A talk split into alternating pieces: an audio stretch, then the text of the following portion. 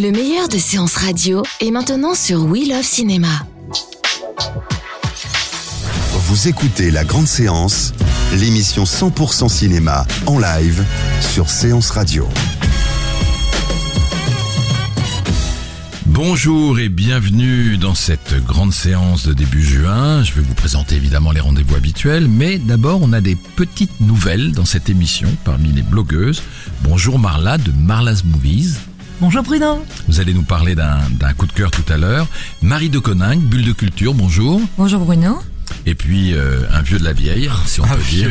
Ouais, ça- Bonjour. Il va y avoir conflit de génération tout à l'heure, vous allez voir. Antoine Corté de Bulle de Culture. Et nous avons le plaisir et l'honneur d'avoir comme invité Maurice Barthélémy, comédien, scénariste, réalisateur, qui est pas vraiment dans ses petits souliers parce qu'il a encore quelques jours, qui va présenter Les Ex, son, sa dernière comédie qui sort le 21 juin avec Jean-Paul Rouve, Patrick Chenel, lui-même, euh, qui se met en scène. C'est super drôle. Pas encore le track. Non, non, non, Non. je- non. Mais Il y a des bons retours en plus. Il y a des bons retours, le film est bien accueilli, donc non, ça va. Et puis plus je vieillis, moins je, je me mets de pression, donc ça va. Ça c'est bien parce que d'habitude les réals euh, ils ont un peu de pression. Bon. Euh, bonjour Maël, donc euh, c'est avec vous euh, qu'on peut communiquer si on a envie de poser des questions en direct pendant cette émission. Exactement, sur Twitter, at séance radio, sur Facebook pareillement, et sinon avec le hashtag, c'est la grande séance. Dans, dans un instant, on va passer à la première rubrique, mais on aura le box-office, top et flop français et américain, euh, les coups de cœur de nos blogueurs, les événements, il y en a plusieurs, le débat, attention, super programme, vous pouvez poser des questions. Y a-t-il, j'ai été très prudent quand même dans le titre, y a-t-il quelque chose qui ne tourne pas rond au Festival de Cannes? J'ai pas dit qu'il y avait quelque chose, j'ai dit y a-t-il quelque chose qui ne tourne pas rond à Cannes? Parce qu'on verra, on verra pourquoi. C'est un petit tristounet cette année. Et puis euh, pour le blind test, Maurice Barthélémy le connaît pas encore, mais il va pouvoir jouer quelques-uns des plus beaux thèmes musicaux de l'histoire du cinéma. Je regardais, c'est pas compliqué, compliqué. Hein. Voilà. Et dans un instant, les tops et les flops du box-office. La Grande Séance, le box-office. À tout seigneur, tout honneur, on commence par la France et par un top. On va dire, parce que c'est vrai, euh, Maurice, c'est pas du tout pour vous faire peur, hein, que les comédies et les dernières comédies fonctionnent pas. Oui, depuis 3-4 mois, il y a un petit problème. terrible. Il y a un les, petit problème. Les, les élections, euh, pe- peut-être que le, le, le- choix proposé euh, n'a pas donné envie, enfin je ne sais pas. Mais en tout cas, c'est vrai que Alors, ça, je ça je vais, les gens vont penser que, que, que, je, que je suis euh, obséquieux, mais c'est pas vrai. Mais il y a aussi des comédies qui n'étaient pas très bonnes, je dois le dire, qui sont sorties, donc je ne citerai pas de nom. Et les ex, c'est très drôle et c'est très et c'est intelligent. Donc c'est une comédie intelligente. C'est c'est vrai, je le pense sincèrement. Et comme on en fait de moins en moins, euh, parce que faire des comédies pour de la comédie, c'est le débat qu'on aurait pu choisir aujourd'hui. Faire de la comédie pour la comédie, c'est pas toujours évident. Donc voilà, Marie-Francine s'en sort bien. On est à peu près à dimanche soir, je pense, à 310 000 entrées Ah, c'est bien. ce qui est plutôt bien. Mm. Marie-Francine, le film de Valérie Lemercier, qui est un film charmant d'ailleurs, que moi j'ai beaucoup aimé. Mm. Euh, les flops, alors c'est un, c'est un tir groupé. Je vais dire, en gros, c'est les films de Cannes. Ah oui. Parce que Les Enfants d'Ismaël de notre ami Arnaud Desplechin est à 310 000 entrées en 4 semaines. C'est pas un franc succès. Euh, Rodin euh, n'a pas atteint les 200 000 entrées. Donc ça marche pas bien. Surtout que normalement on se dit qu'avec la vitrine de Cannes, ça peut booster un peu les films. Vous vouliez réagir, euh, Antoine? Non, non, enfin en tout cas, Rodin, c'est quand même assez particulier, très lent, très... il faut se Il paraît que le, le son, tout le monde se plaint. Alors c'est la première fois que j'entends ça. Tout le monde se plaint du son et, de- et de- qu'on ne comprend pas les dialogues. Ah, euh, c'est vrai. Ouais. Ah, Tout le monde le dit. Eh ben oui, moi, Il y a un problème de son même dans le film, il y a un en problème de mix. projection, dû- Moi, j'ai eu ce problème sur plusieurs films à Cannes. Ah bon Euh, Plusieurs films où j'ai pas entendu. J'ai pas entendu euh, pour le film d'Azanavicius, pour le. Mais pour vous le savez, c'est Valérie Lemercier. Euh, vous, Maurice, vous connaissez bien le, le- les, les problèmes techniques. Valérie Lemercier m'a m'a dit, alors moi, je n'ai pas compris ce que ça voulait dire, que son film avait été réglé à 5 Oui. et que plein de gens avaient Paris n'avait pas bien entendu et qu'elle, elle passait pour le régler à 7 et que ça changeait tout, c'est vrai? Oui, un effectivement, chaque salle, en fait, euh, règle le son un peu à sa convenance. Or, il se trouve que nous, quand on le mixe, on, on le, on le mixe sur euh, à un certain niveau, et donc euh, on est obligé euh, aux avant-premières d'aller voir le projectionniste pour lui demander de mettre le son qui- qu'il faut, parce que généralement il baisse le son. Ah, c'est incroyable. Mm. Oui, oui, oui, oui, Marla. Ce que j'ai entendu sur Rodin, c'est qu'en fait, euh, Vincent Lindon incarne le sculpteur et qu'a priori, selon la légende, il parlait dans sa barbe. Oui, tout le monde Donc le dit. c'est aussi lié au jeu Oui, de Vincent Lindon oui, qui aussi, veut imiter le sculpteur. Il a une grosse barbe, il parle dans sa barbe. Et apparemment, ça n'aide pas. Au sens propre du terme, c'est vrai. C'était, je l'ai- je l'ai entendu aussi. Alors voilà pour le top. Euh, on en était au flop. Les enfants d'Ismaël marchent pas bien, Rodin marche pas bien. Et l'amant double. En 10 jours, il est environ à 170 000 entrées, donc Ça, ça me pas, surprend. euh, Aux ouais. généralement, Ouais, aux euh, ça marche. ça Mais marche toujours sur- bien. Surtout à Cannes, mais les, les critiques n'avaient pas été très bonnes. Côté américain. Alors là, il n'y a pas des super succès, mais on va dire que malgré les problèmes de tournage avec notre ami Johnny Depp, etc., je crois que Disney en a un peu marre d'ailleurs, ils ont annoncé que c'était sans doute la fin de la série. Le Pirate des Caraïbes, La Vengeance de Salazar numéro 5 est à plus de 2 millions d'entrées, donc on va quand même le mettre dans les tops. Et a fait 500 millions de dollars dans le monde, donc on va quand même le dans les tops. Voilà, on va dire ça. C'est pas mal. C'est pas mal. on souhaiterait ça au film français. Euh, les flops, alors les flops, vous devinez ou pas? La- Alien. Ben absolument. Ah. Alien 5. Zut. Alien qui est, qui, est, qui est pas très bon. Non, j'ai été déçu, ouais. Ah ouais, ouais. c'est dommage Pourtant, parce que Ridley Scott, quoi, donc. euh, ah ouais, moi j'attendais beaucoup.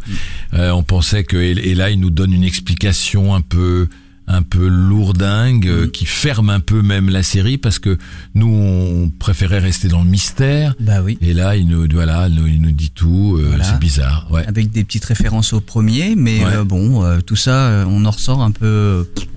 Et, et, et en France il fait à peine plus d'un million d'entrées. Donc c'est c'est un gros échec. On se retrouve dans un instant avec nos blogueurs. La grande séance, l'actu cinéma des blogueurs. Marla euh, voulait nous parler d'un film qui était en compétition à Cannes, euh, qui a été reçu de façon mitigée, mais moi que j'ai bien aimé, c'est le film de Naomi Kawase, Vers la lumière. Absolument. Alors c'est un vrai plaisir de défendre ce film aujourd'hui. Euh, Naomi Kawase, c'est une réalisatrice que je connaissais un petit peu pour avoir vu Les Délices de Tokyo il y a un an ou deux, qui était déjà très jolie. Et je trouve que Vers la lumière est encore meilleur. Euh, Vers la lumière, ça m'a touché pour euh, deux raisons. Ça parle de cinéma et ça parle d'écriture. Euh, il s'agit. Oui, oui, dites- dites-nous le pitch. oui, voilà. Il s'agit de Misako, qui s'occupe d'audio-description, c'est-à-dire qu'elle décrit les films pour ceux qui ne les voient pas, les aveugles, les malvoyants. Et euh, son rôle, c'est par la plume, par l'imaginaire, de décrire ces films aux aveugles et aux malvoyants. Et c'est une très belle histoire d'amour entre cette jeune femme et un photographe qui malheureusement perd la vue et va devoir dire adieu à sa passion. Absolument, oui, et, et c'est un très joli film. Moi, j'ai trouvé aussi. Je pensais qu'il serait au palmarès, qu'il aurait touché Pedro Almodovar, mais ça n'a pas été le cas. Il n'a pas eu de prix. La, la pauvre Naomi Kawase, elle n'a jamais de prix. euh, Non. Il y a eu un prix quand même, oui, il y a eu le prix œcuménique euh, ouais. pour... euh, Oui, d'accord. Ouais, on en a pas beaucoup parlé. Petite consolation, mais quand même, il a été remarqué, ça lui fait de la pub, ça fait plaisir quand même. Ouais, c'est une c'est une excellente réalisatrice quand même, elle fait des, très- des très belles choses. Alors, c'est vrai que c'est lent. C'est vrai que ce film vers la lumière est très lent et que au cinéma c'est extraordinaire la distorsion du temps. On en parlera tout à l'heure pour le Hong Sang-soo, mais on ne sera pas d'accord avec Antoine. Euh, Marie de Coninck, Bulle de Culture, vous avez vu un film qui était dans une sélection parallèle. Tout à fait, j'ai vu un film qui était à la quinzaine, que j'ai trouvé très très joli, donc je suis ravie de vous en parler. C'est euh, le premier long métrage d'un réalisateur français qui s'appelle Vladimir de Fontenay, qui a 29 ans, euh, qui a étudié à New York, à la Tisch School of the Arts de la NYU. Et euh, ce premier euh, long métrage est vraiment très très joli. Ça raconte l'histoire d'un couple, Ali et Evan, qui sont sans repère, des jeunes gens euh, qui vivent euh, de leur coq de combat, euh, qui récoltent des paris. Et euh, ils essayent de s'occuper de leur enfant Bone, mais ils ont aucun repère. Ils, leur, ils lui apprennent à faire des restos basket. enfin, c'est une catastrophe totale. Ils lui font dealer de la coke. Enfin, ça, ça va pas du tout. Mais euh, ils sont finalement des gens très bienveillants. Et surtout, le soir, ils vont s'incruster dans des maisons parce qu'ils n'ont pas de maison. Et donc, ils sont eux mobiles vers les homes, qui veut dire foyer en anglais. Mais euh, finalement, il va se passer quelque chose qui Que va- vous ne direz pas. que je ne dirai pas, mais qui est très très joli et qui est toute une métaphore autour des mobile homes. Et voilà, je voulais en parler parce que c'est un film qui est extrêmement sensible, touchant, qui est joué euh, de façon très simple. Comment il a été reçu à Cannes? Et ben, on en a, euh, moi j'en ai entendu beaucoup parler. Il a pas eu de prix à la quinzaine, je l'ai regretté. Ouais. Mais euh, j'en ai entendu Il parler pu avoir beaucoup. la Les gens. caméra d'or parce que c'est Voilà. un premier film. Et en plus, alors je croisais les doigts, mais non. Mais il paraît que la caméra d'or était très bien aussi. Oui, c'est un film français, hein Oui, De, de Léonore Ferraille. Serrail. Ouais, ouais, ouais. absolument. Et euh, Voilà, et donc euh, c'est un film qui a une sensibilité. On, on- on est ému dès les premières minutes et on arrête. On a le ventre qui se dénoue à la fin du film. C'est vraiment un, un film qui vous porte. Ah, c'est voilà. bien, hein Ouais, pour un ça, donne, français, ça donne- envie. Ça donne envie. Alors, on, on est vraiment dans Cannes. Hein. Euh, Antoine Ouais. Corté, euh, le film d'Ong Sang-soo, euh, qui s'appelle euh, Le jour d'après, et également en salle depuis aujourd'hui. Exact. De quoi ça parle Donc effectivement, ça parle du- du- du- d'une- d'un patron de maison d'édition qui trompe sa femme avec son assistante. Et puis sa femme a des lourds soupçons et donc du coup il, est, il change d'assistante.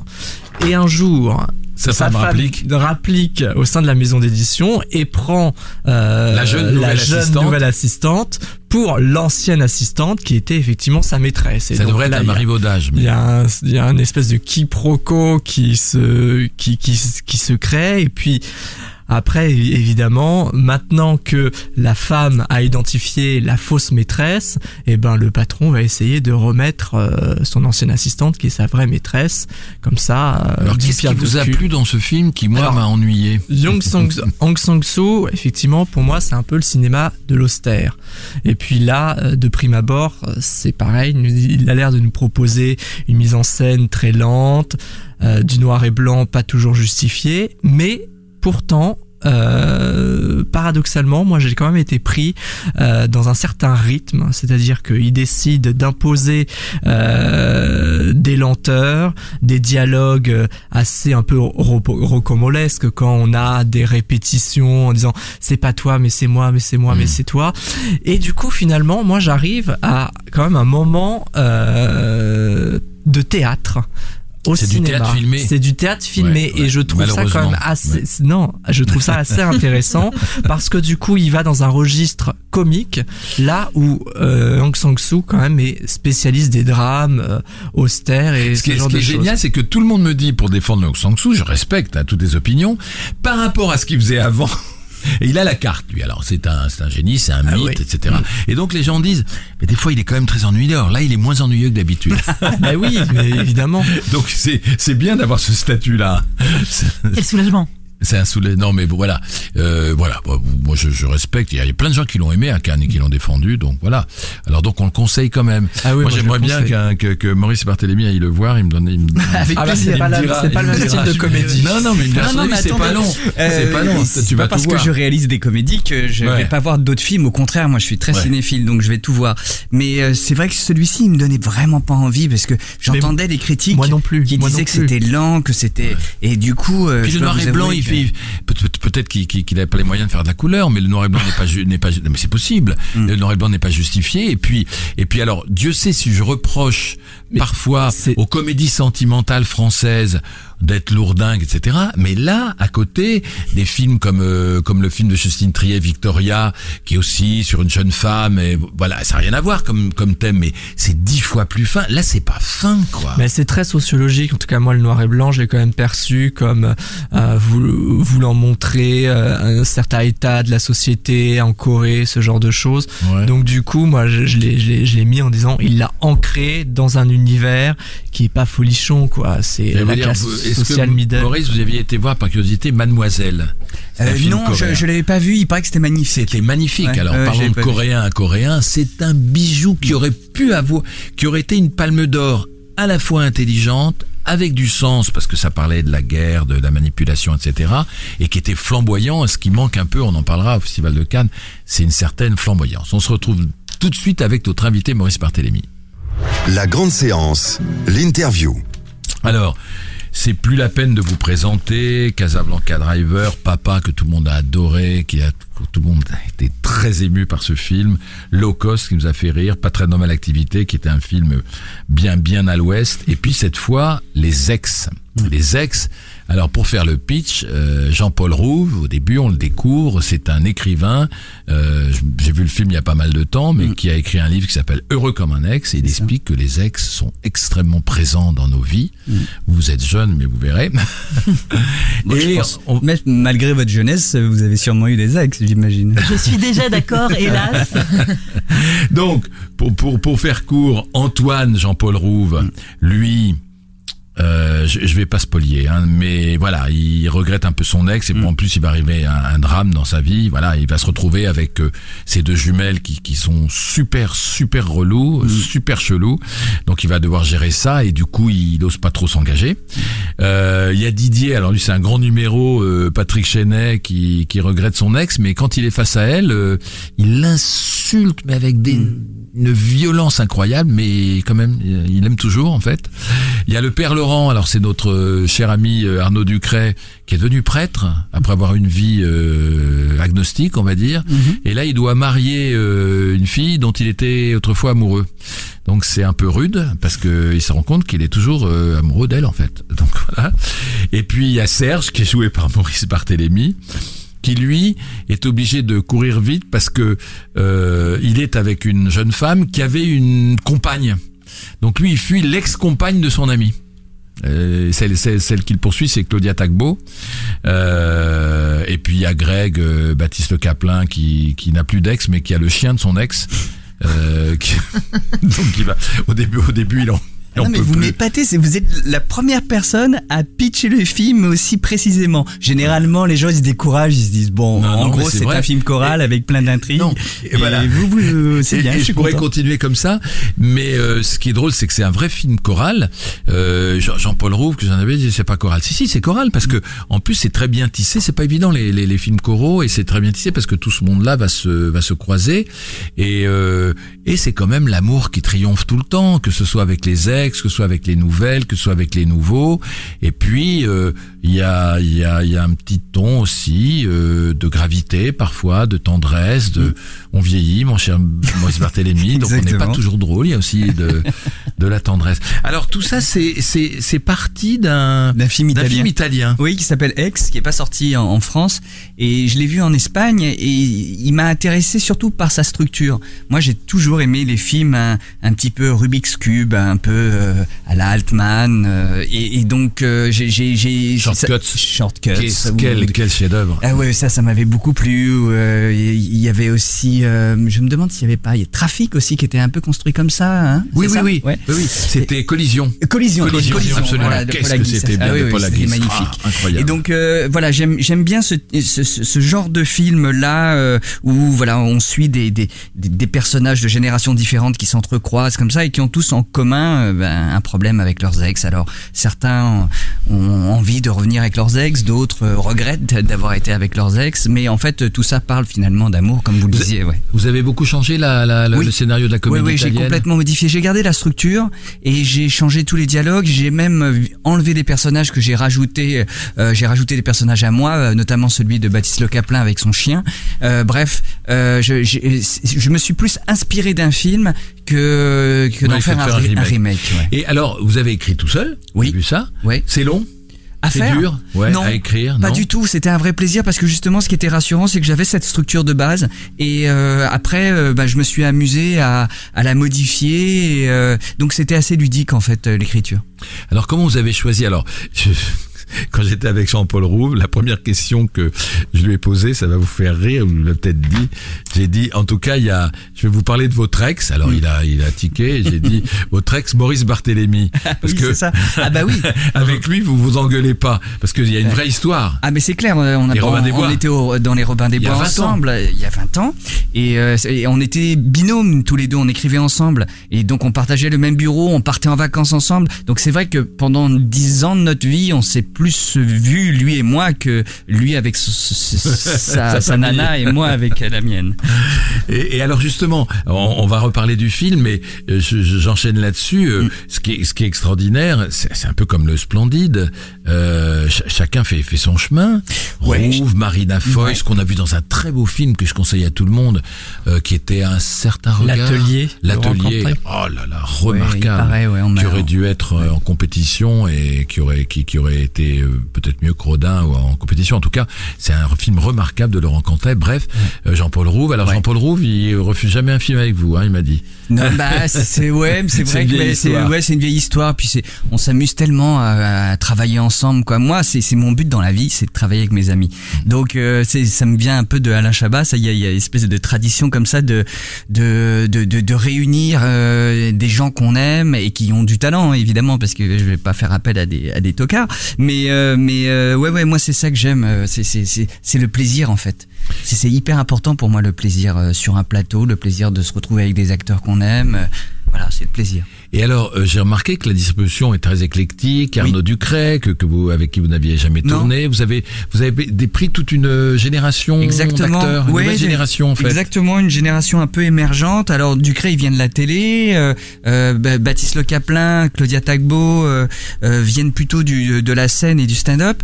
Moi, en fait, euh, comme j'ai j'ai eu un parcours un peu euh, Atypique. atypique, j'ai pas du tout de de, de De cases. de oui. cases, exactement. Donc moi, je prends les acteurs qui m'intéressent ou, qui correspondent au rôle.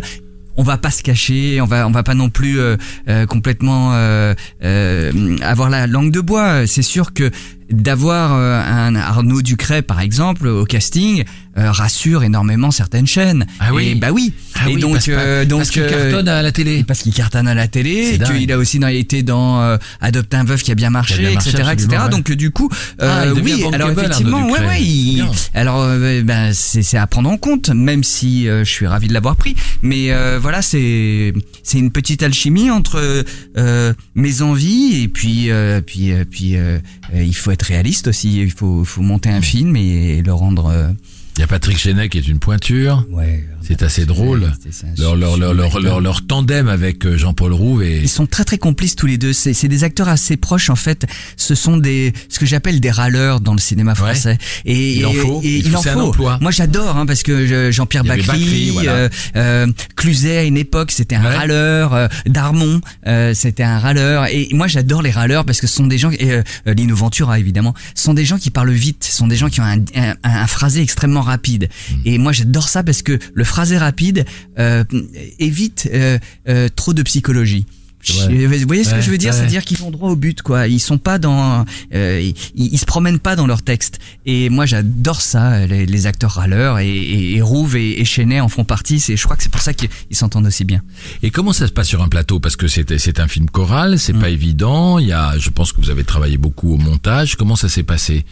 C'était extrêmement détendu parce que je savais assez bien ce que je voulais faire. Donc je l'avais bien préparé ce, ce film, ce qui fait que quand j'arrivais sur le plateau, je savais euh, quoi demander à mes acteurs et à mon équipe. Ce qui fait qu'il n'y avait pas de stress. Les acteurs, en fait, ils ne réclament qu'une chose dans la vie, c'est d'être euh, sécurisés, d'être pris en main et d'avoir le sentiment que ils ont un, un metteur en scène qui sait ce qu'il veut. Et à partir du moment où on, euh, où on les rassure, euh, ils sont ils sont rassurés et tout va bien. Donc euh, ça c'est bien euh, passé. Je t'en prie Antoine. Antoine oui, moi j'ai j'ai une question sur Oui. la double casquette réalisateur-acteur. Ouais. Justement, comment ça se passe concrètement?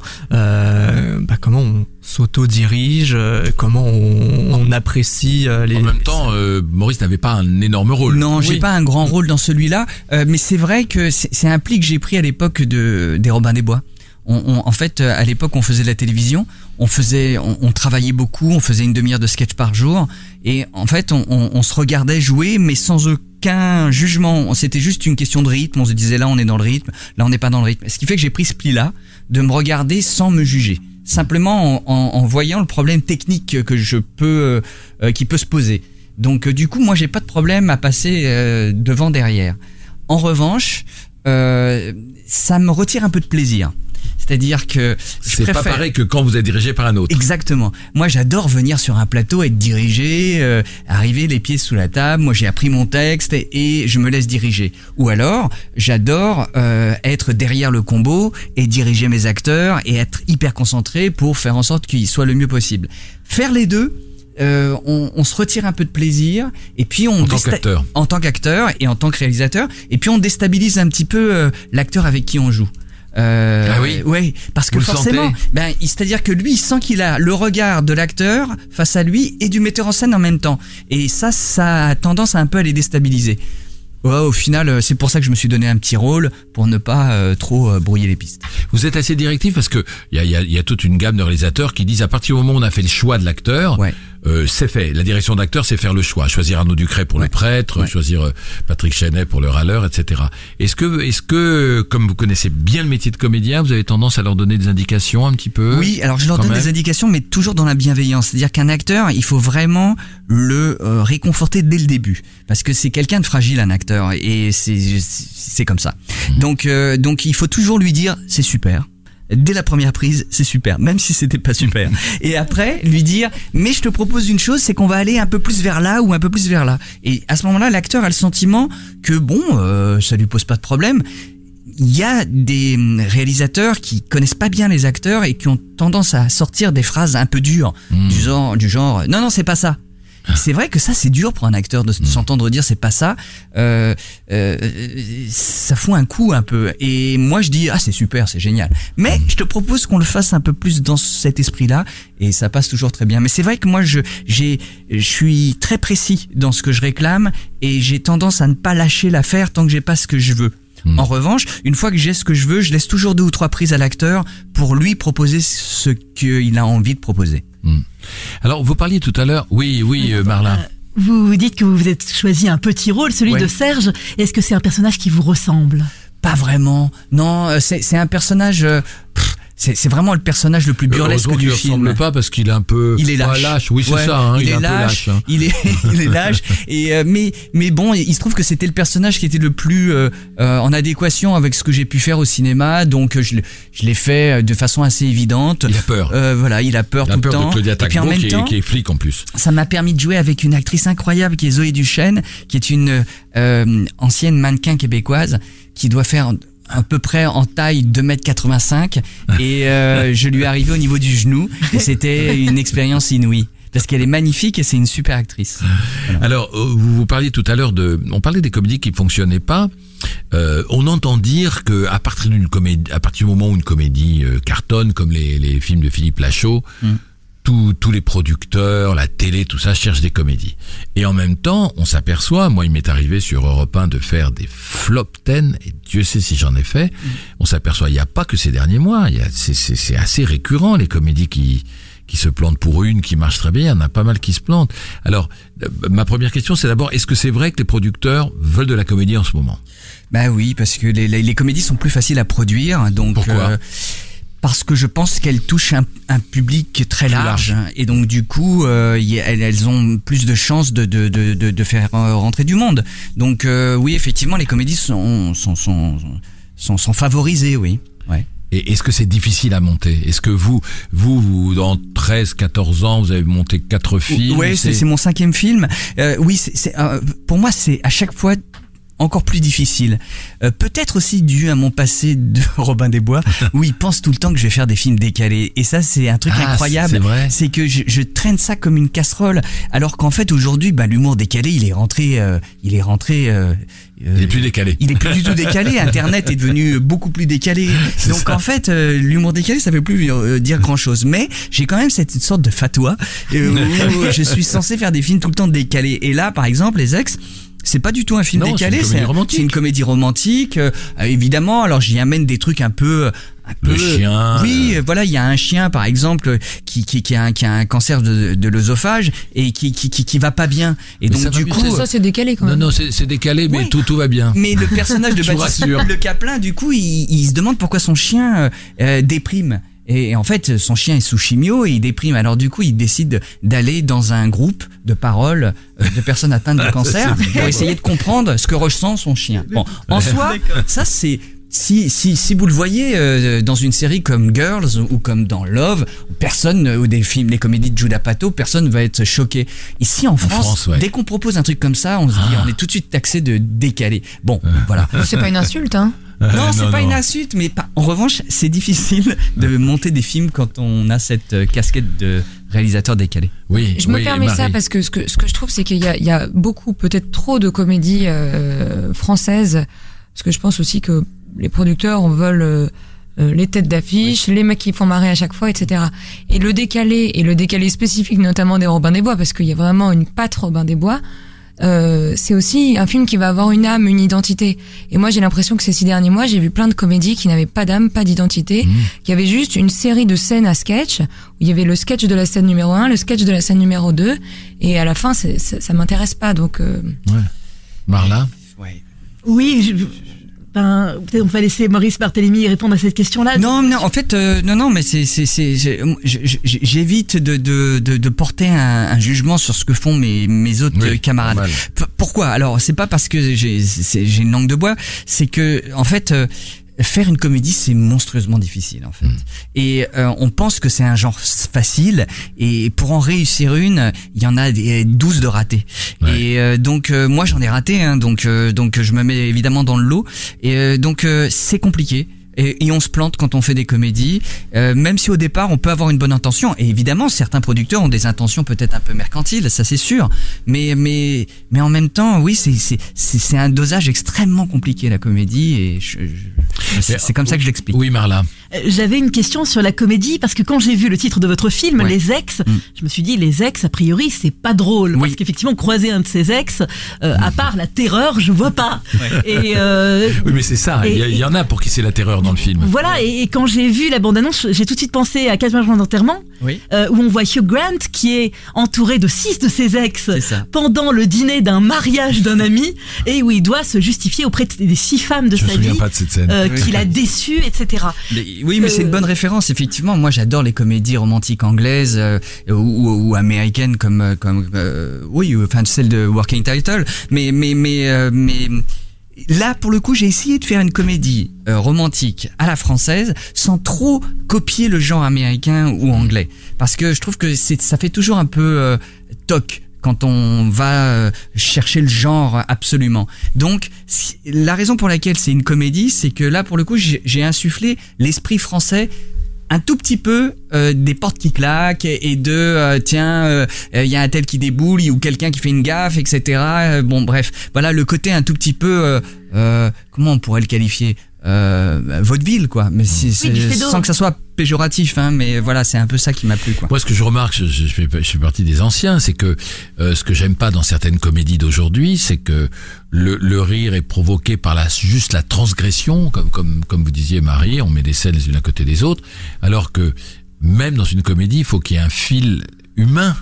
Et, et dans la comédie de Maurice Barthélemy, il y a un fil humain, humaniste, mais il y a, une, il y a non seulement une histoire, mais il y a un film humain. Il faut qu'il y ait de la tendresse. Un film, c'est fait, c'est Truffaut qui disait que c'était fait pour enchanter la vie. Même un film sombre, c'est fait pour enchanter la vie. Et voilà. Et moi, les, les comédies où le où le peu- peu- tout le monde n'est pas de Chaplin, donc les comédies où juste le rire doit venir parce qu'il y a une noix de coco qui tombe sur la tête ou où on prend une, une, une- porte dans la figure, ça moi ça me fait pas rire. Mais bon, euh, c'est voilà. Après, c'est une question de goût. Et il y a des il y a des comédies auxquelles je pense qui font des cartons et voilà. Donc euh, c'est aussi peut-être une question de génération. Mais en tout cas, voilà. Je souhaite le meilleur. Mais vous, vous restez avec nous, Maurice, pour pour euh, pour les ex, qui est une très jolie comédie, tendre en plus. Et on fait une petite pause musicale.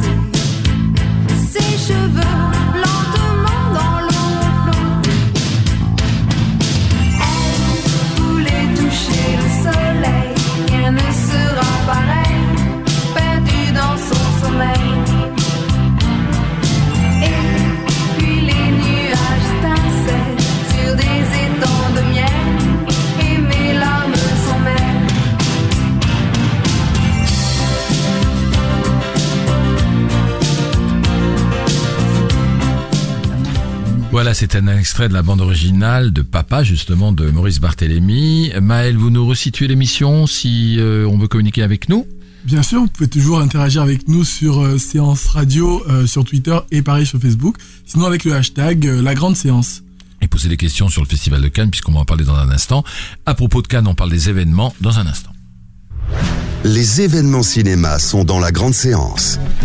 Alors, parmi nos événements, Champs-Élysées Film Festival, sixième édition du 15 au 22 juin, présenté par euh, le réalisateur et producteur américain Randall Kleiser, euh, qui avait réalisé Grise, et l'écrivain français Pierre Lemaître, grand écrivain, lauréat du prix Goncourt 2013 pour Au revoir là-haut d'ailleurs. J'ai été dans sa maison à Los Angeles, à C'est vrai Ronald Gleiser, oui. C'est vrai Oui. C'est drôle Oui, c'est À super À quelle drôle. occasion Bah, à l'occasion du Colcoa, qui est le festival euh, de français de Los Angeles, et chaque année, la délégation française est invitée dans sa maison à Los Angeles, qui domine chez lui. Alors c'est assez drôle parce qu'il y a des effets en plâtre le long autour de la piscine. C'est très kitsch, mais le monsieur est charmant. Et, et c'est une- il y a une belle vue, c'est magnifique. Ah oui, c'est hein. sublime. On voit tout Los Angeles. C'est vraiment une villa euh, hollywoodienne euh, typique, mais c'est. Ah, vous allez peut-être le croiser sur les Champs-Élysées, puisqu'il vient.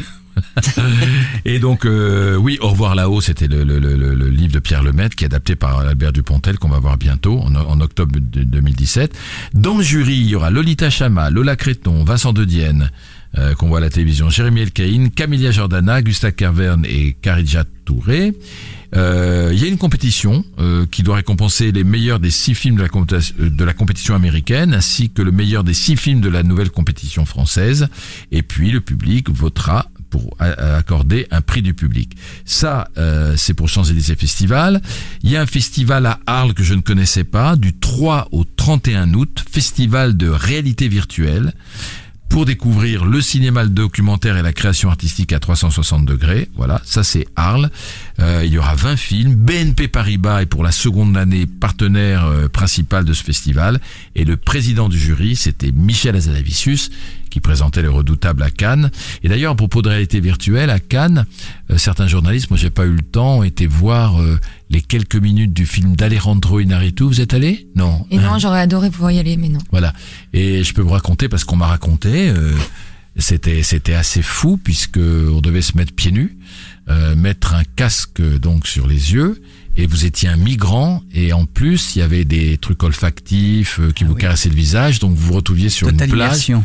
en totale immersion. Vous marchiez sur du sable, c'était dans un grand hangar, donc vous aviez la place pour avancer. Il y avait du sable par terre et vous étiez entouré de migrants qui arrivaient, etc. Les flics débarquaient, bousculaient le monde. Voilà, c'était. euh, Alors on m'a dit que c'était, je vais vous dire ce qu'on m'a dit exactement, que c'était impressionnant, mais que c'était pas du cinéma. Oui. Voilà. Oui. D'accord. C'était une pas vraiment- expérience. c'est une- une expérience virtuelle comme euh, comme il y en aura apparemment à Arles. Et puis je voudrais quand même parler du festival de Cabourg, le festival du film romantique de Cabourg. C'est bientôt, c'est du 14 au 18 juin. Donc comme d'habitude, ce sont les films romantiques. Il y aura d'ailleurs les ex de Maurice Barthélémy présentés dans la section Panorama, je crois. Oui, c'est ça. Ouais. Et la présidente du jury, excusez-moi du peu, c'est Marion Cotillard, qui succède à Emmanuel Béard, qui sera à Cabourg, avec quand même euh, Horatica, Camille Cotin, Anne Dorval, Hugo Gélin, Nathel Karmitz, producteur et directeur de, de MK2, l'écrivain Camille Laurence, le compositeur, beau jury, hein, Ibrahim Malouf, et l'acteur Manu Payet pour remettre les fameux Swan d'or. Et puis il y aura aussi le jury jeunesse euh, composé de six lycéens de la région Normandie qui seront parrainés par l'actrice Nora Arnezeder et le réalisateur Stéphane de Freitas qui a fait récemment le documentaire à voix haute. Dans un instant, on se retrouve pour notre débat. La grande séance, le débat. Alors, bilan 2007 euh, du Festival de Cannes, on a vu 2017. que 2017 Mais celui de C'est 2007 un- était sûrement très bien C'est aussi. sûr, c'est un lapsus. Euh, absence de glamour, euh, sélection dont on n'a pas dit le plus grand bien, quoique le palmarès a ressorti quand même euh, les meilleurs films, je trouve, de cette sélection de 19 films. Il y avait 7 au palmarès, 7 ou 8. Euh, c'est vrai qu'on a, on a vu des comédiens évidemment monter les marches, mais euh, souvent les marques ont repris un peu euh, le dessus par rapport euh, au cinéma. Et puis, euh, et puis voilà, il y avait, il y avait une atmosphère. Alors, je sais que les gens à Pa- Paris, ça les concerne peut-être moins, mais ils ont peut-être moins entendu parler du Festival de Cannes. Mais il y avait une atmosphère étrange, peut-être studieuse. Il faut dire que les contrôles de sécurité n'arrangeaient pas les choses, mais c'est vrai que on s'est dit, est-ce qu'il y a quelque chose à changer au Festival de Cannes? Qu'est-ce qui se passe? Euh, Quelles impressions vous avez eues, vous? Bah, que- Antoine Corté. Oui, que effectivement, euh, enfin pour euh, pour mon pour mon can à moi, c'est que j'ai découvert euh, 120 battements par minute le dimanche, le premier dimanche, Le Et film de Robin Campillo. le film de Robin Campillo qui est vraiment euh, bouleversé la, la croisette. Et après, j'ai eu l'impression pendant une semaine que tout me paraissait fade. Mm. C'est-à-dire que j'enchaînais les jours et je restais sur ce 120 battements par minute et je me disais zut, d'habitude on a un Cannes avec euh, deux trois coups de cœur, deux trois films euh, qui euh, qui nous bouleversent. Là, effectivement, je suis resté avec un goût amer un- sur sur la compétition sauf un petit un petit frémissement quand Sofia Coppola est arrivée le jeudi je crois euh, avec euh, les proies où là j'ai ressenti encore une fois quelque chose mais je trouve qu'on est dans une sélection euh, cette année qui n'a pas pris beaucoup de risques qui euh, sur le papier était très intéressante avec des, des grands noms euh, et donc Les grands noms qui n'ont pas fait rater leur coup. voilà c'est ça mais des c'était Haynes, c'était alléchant. C'était alléchant. La première. J'ai vu tous les films d'Haneke depuis 30 ans. C'est la première fois qu'Haneke semble rater son film. Ah oui, mais Moi, complètement. ouais. Euh, il fait un spin-off Blooby Boulga de ce qu'il faisait avant. Donc euh, non, effectivement, peu de Ma- risques. Marlaz. Alors moi j'ai triché, je n'étais pas à Cannes, j'ai vu une sélection des films au Gaumont Opéra à Paris, je suis restée parisienne. Euh, ce que j'ai lu chez les amis blogueurs qui ont suivi Cannes au jour le jour, c'est qu'ils étaient un peu déçus de ce 70e anniversaire Mm. euh, qui aurait dû être festif, qui aurait dû être spectaculaire et où on avait plutôt affaire à de l'entre-soi. Alors c'était des, des blogueurs un peu déçus. Du coup moi j'y suis allée euh, avec un a priori presque négatif au Gaumont Opéra en me disant tiens la sélection il paraît que c'est pas terrible et j'ai eu des bonnes surprises. Du Ouais. coup, euh, alors je, je suis euh, Comme le jury d'ailleurs, parce que le jury, il dit pas Cannes l'année dernière. Cannes, il a, il a 19 films, il est content, ils sont en limousine, ils sont dans des villas et, et il, a, il adore ce qu'ils adorent à, à juste raison ce qu'ils font. Hein. Ouais, ouais. Alors je, je suis comme toi par contre pour euh, Wonderstruck pour euh, pour le Todd Todd Haynes. C'est ouais. vrai que euh, Carole euh, l'an dernier était tellement beau, tellement miraculeux comme film que tout à coup on est très déçu. Euh, je suis comme euh, Antoine Corté pour 120 battements. euh, ça a été un coup de cœur également. Euh, Faute d'amour, euh, qui est quand même un Ouais. drame russe terrible et euh, qui est, beau. assez Un peu courageux. long, euh, un C'est austère, mais c'est Ouais, beau. c'est austère, c'est sûr. C'est un film plus que le jour courageux. d'après, mais c'est un film courageux qui nous dit les égoïstes que nous sommes. Et ça, Mm. c'est assez rare. Et, et c'est bien euh, de le soulever. ouais, c'est rude. Euh, le, bah, le premier que j'ai vu, c'était Vers la lumière, donc forcément Ouais. j'ai été éblouie, c'est le cas de le dire. Et j'ai aussi été agréablement surprise par Good Time, euh, qui était un très bon petit Ouais, polar, ouais. Mhm. euh, avec Robert Pattinson méconnaissable, très très loin du vampire, très très Ah loin non, non, de, mais de il- Twilight. à chaque fois qu'on le voit, il était dans le James Gray, personne ne le reconnaissait dans le. James Gray. Ouais, ouais, ouais. Robert Pattinson, c'est un excellent acteur. Hein. Un super il est acteur. très très Il est étonnant dans, dans Il a Good fait quelque Time. chose de sa carrière euh, après un début très teenage et qui, tout comme d'ailleurs son acolyte euh, Ah oui, de Twilight, euh, les deux ont fait une Oui, très oui, très c'est- belle c'est c'est carrière. rare. Hein. Beaucoup C'est de films indépendants magnifiques. Ouais, un ouais. futur euh, DiCaprio, je trouve. Il Ouais, a- ouais, il, a, ouais. il a ça, ouais. Sauf DiCaprio, il, il s'empâte un peu. Euh, Marie, il faut lui dire quelque chose Non, mais euh. Thierry Frémaux a dit à la conférence de presse de présentation Oui, de un la mois avant. compétition, Que la sélection il était a dit moyenne. pudiquement.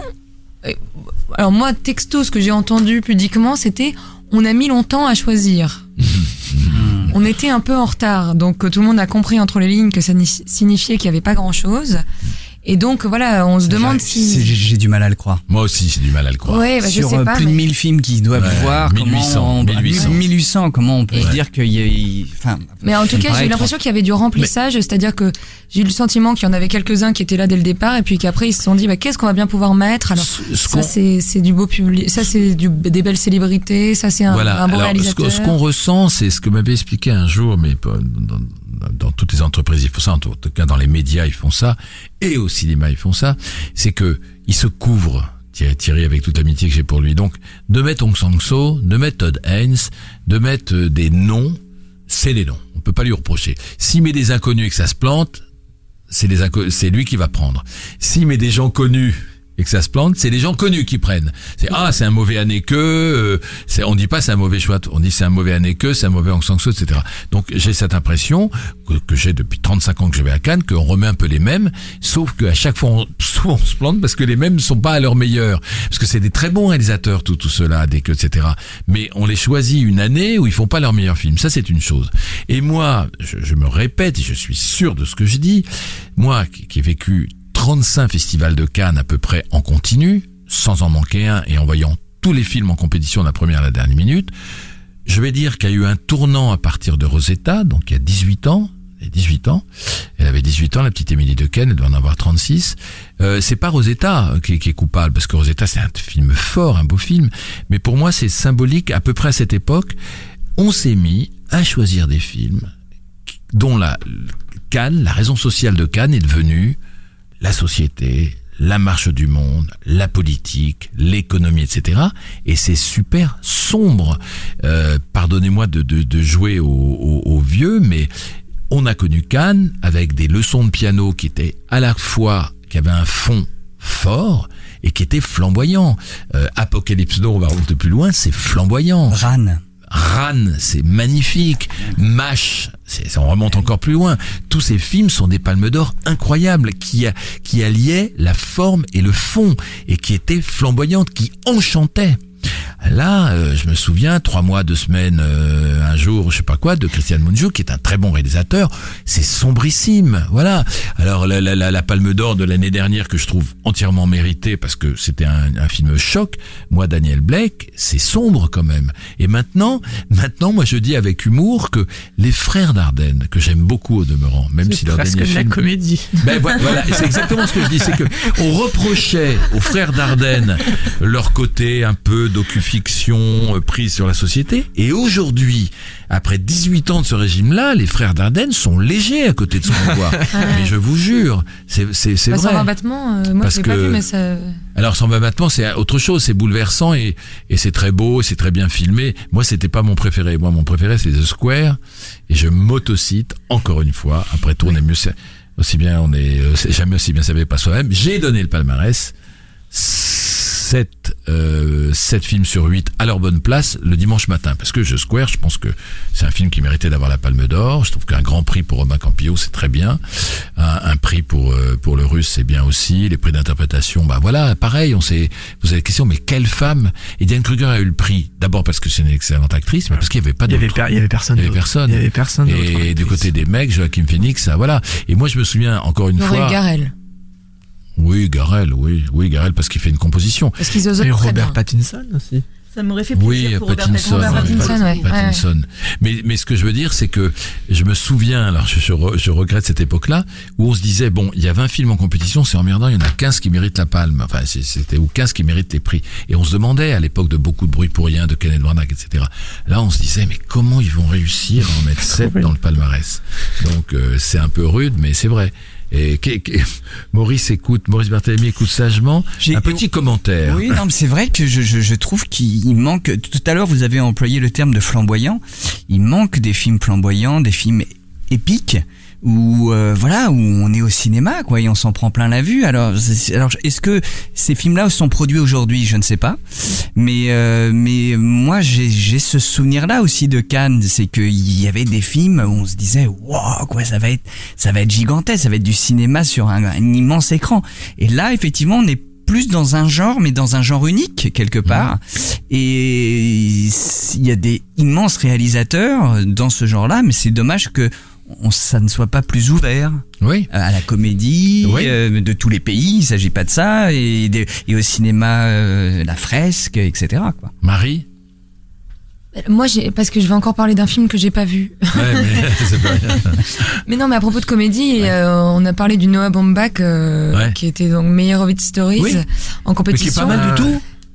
Mais qui est Mais pas mal du tout. Moi, ce que j'ai Non, entendu, c'est- c'était pas niveau compétition, quoi. Non, mais voilà. Alors voilà, il y a, il y a aussi ce problème-là à Cannes, c'est que euh, c'est pour ça que je dis le jury doit il doit s'amuser parce qu'il écoute rien, il regarde pas les journaux, il regarde pas les notes, les étoiles du film français ou de Screen, etc. Il a 19 films, il se dit s'ils sont en sélection, c'est qu'ils ont le droit d'y être. Alors que nous, les les, les vieux critiques, on- pas moi spécialement, mais mais plein plein de collègues disent qu'est-ce qu'il fait à Cannes celui-là? On entend ça. Il est pas assez canois. Ouais. On entend ça. Là, euh, le Good Time, petit polar, pas assez canois. Meilleur, meilleur Hobbit Story, oh ouais, mais c'est du Woody Allen. Mais ouais, mais tout le monde a le droit d'aller à Cannes, c'est vrai. Et le meilleur Hobbit Story, c'est peut-être pas le meilleur Noah Baumbach, mais il est sympathique comme tout, quand même. Il est sympathique, il se regarde bien sur Netflix, je pense. Ouais, mais voilà, parce qu'on a tout. Justement, tous les- sur, euh, sur Netflix, est-ce qu'on a le droit ou pas d'être à Cannes Moi, j'ai surtout vu dans la presse euh, le scandale euh, donc sur Octa, ça s'écrit Okja, Okja, mais Okja. euh, ça s'écrit Okja, ça se Ouais. dit euh, Octa apparemment Ah ouais. en, en langue origi- originale. Et euh, C'était donc c'est ça, bien, ça avait Octa, fait. euh, d'ailleurs. oui. Ça m'a plu, hein. Euh, ce qui a fait scandale, c'est que ça vient de Netflix. Netflix propose aussi de très bonnes choses du côté cinéma. Donc Ouais. le, le buzz qu'il y a eu autour de Cannes, c'était plutôt sur a-t-on le droit, a-t-on la légitimité de présenter un film si on vient de Netflix? Faut arrêter. Non, non, non, c'était pas ça. C'était pas ça, Marla. Bah, c'était un plus problème de grave que ça. diffusion, c'est un problème de diffusion. Là, moi, je reçois un coup de fil, euh, je reçois un mail de l'attaché de presse de, de Okja, je disais Okja Khan Okta, qui dit, est-ce que vous avez parlé? Bah, je sais pas si je vais en parler, moi. C'est que pour les abonnés. Moi, je parle des films qui sortent en salle. Je parle des films qui sortent en salle. Si maintenant, c'est comme si tout d'un coup, je me mettais à par- par- parler d'un- film qu'on voit Vous que vous sur mettez Canal+, à faire de la etc. pub pour Netflix en fait si vous Pardon? parlez. quelque part vous vous mettez à faire de la pub pour Netflix c'est si même pas vous ça, en ça parlez me- parce que pour ça- voir le film faut ça me gêne ça me gêne pas parce que je suis prêt à euh, un si un film sort en salle et qu'après euh, il sort en DVD euh, je, je veux bien faire de la pub pour le DVD c'est pas ça mon problème c'est que le spectateur français voit les films en salle pour le moment et je peux pas je peux pas je peux pas faire euh, recevoir un invité sur Rockja alors que c'est juste les abonnés de Netflix Et c'est vachement bizarre c'est c'est c'est très alors euh, je sais pas ce que Maurice Barthélemy en pense, mais c'est vrai que il y a, y a des, des, des gens de la culture là du, du, du, du ministère de nouvellement nommés qui vont travailler sur la chronologie des médias, je crois cet été. Et c'est vrai que le problème est là. Le problème c'est qu'on oblige Netflix, une fois que le film est passé en salle, à le donner à ses abonnés que trois ans après. Mm. On comprend pourquoi ils, ils hésitent. Oui, effectivement, la loi est un tout petit peu obsolète. Il Ré- faut, il faut un tout petit peu euh, aujourd'hui euh, rapprocher tout ça et moderniser. Moi, personnellement, je suis abonné à Netflix et je regarde énormément de séries. Et je, je, je trouve que Netflix, euh, moi, je suis très client. En Mm. revanche, je trouve que il est hyper important que le cinéma soit diffusé dans des salles.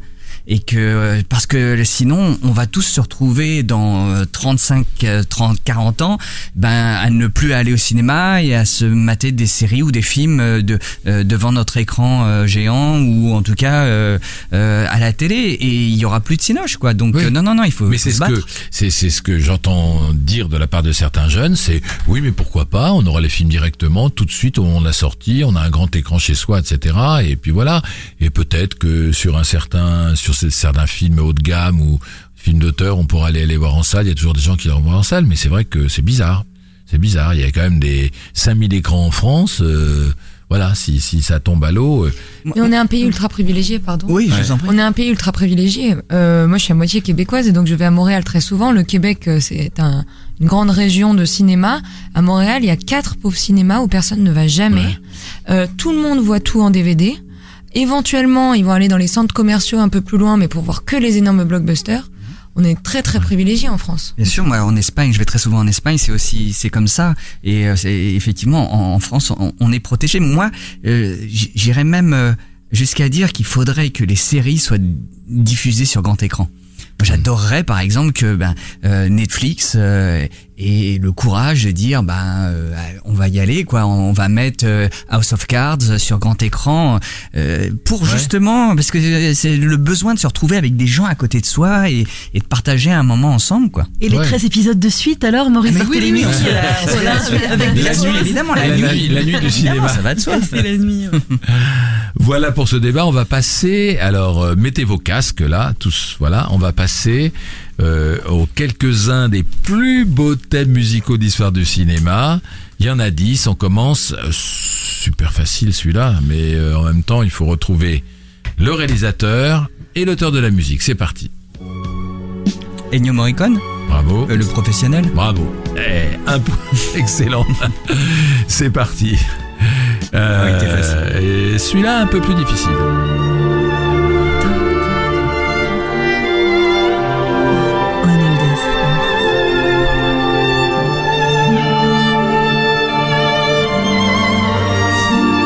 Visconti, non. Non, C'est pas Cinéma Paradiso non. C'est la liste de Schindler. Ah, ok. Et c'est pas évident, hein, parce qu'il fallait envoyer la petite fille là dans le, la petite fille, la petite robe rouge de la petite fille. blogueur, musique John Williams. John Williams. Ah, ça c'est un classique. J'aurais pas su. Hein. Ah, euh, c'est Godard Bravo, et euh, c'est Le Mépris. C'est la première fois qu'un- que, que l'invité Ah euh, oui, prends le pouvoir. prend le pouvoir. C'est Del- Absolument. Delru euh, le... Georges Delerue. Delru. Le 4. Ah, la leçon piano. piano, oui, ça, c'est- Oh, Neyman. musique même Michael Nyman. Bravo. Ah, ça va vite. Hein. ça c'est pour les jeunes. Le 5. Ah, il y a Inception. Bravo. Ah, t'as reconnu Inception Inception. avec ça, il y avait trois notes, il a Alors, de Ouais, Christopher Nolan et Et la musique est de Hans Zimmer. Bravo, bravo, Ah excellent. voilà. Alors là, attention, parce que là, vous allez vous jeter dessus. C'est le premier qui parle qui a gagné. C'est parti, le 6. Ah, le parrain. Le parrain. Voilà, le parrain. Et le compositeur, c'est Et c'est... Euh... ah, Le, le plus connu. oui, Fellini. euh, euh, Nino Rota. voilà, bravo. Le parrain de Coppola avec la musique de Nino Rota. Euh, on n'est pas loin, là, le 7. Ah, il était une fois l'Amérique. Bravo. Sergio Leone. Qu'est-ce qu'est-ce qu'elle qu'est-ce qu'elle est belle, cette musique. Ennio Morricone encore du côté Ennio Morricone. de la composition. Ouais, ouais, bien sûr. Moi, je me souvenais pas. Je suis allé Ah, voir en concert. euh, Elle est super belle, c'est vrai Ouais. Alors là, là, je sais pas si vous allez reconnaître la musique parce que je me souviens plus de la musique de ce film. Le 8.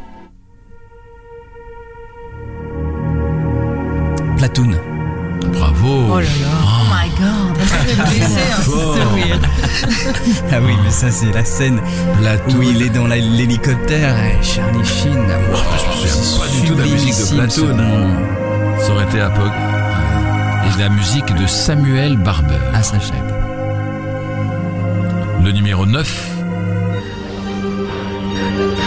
Ah, ça, c'est. euh, Ah bah ça c'est Requiem for a Dream. oui, Bravo. le- Marie. Ouais, j'ai pas Aronofsky. Aronofsky. Aronofsky et Ah, la musique, la musique, pas. inconnue au bataillon. hein. Musique Clint Mansell. Et le dernier, un classique de la littérature.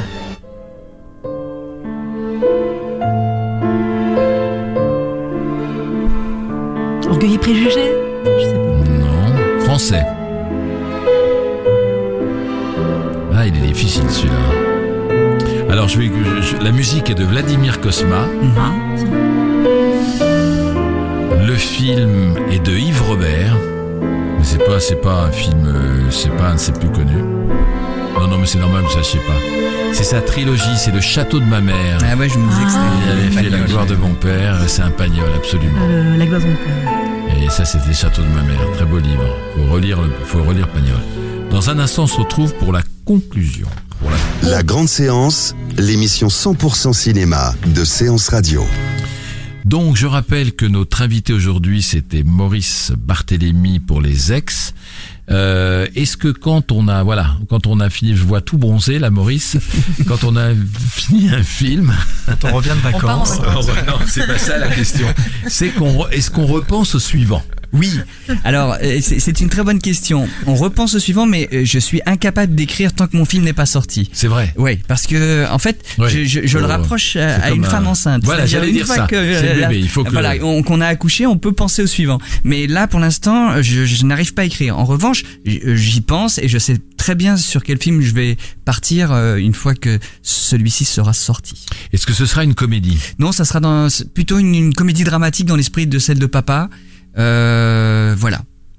C'est, c'est, c'est, euh, c'est un désir euh, de de matcher les choses ou c'est parce que ça vous vient? Non, c'est un sujet qui m'est venu un peu par hasard sur euh, voilà, c'est une idée qui m'est venue un peu étrange et euh, je peux déjà vous dire le titre, ça s'appellera Un homme sans histoire.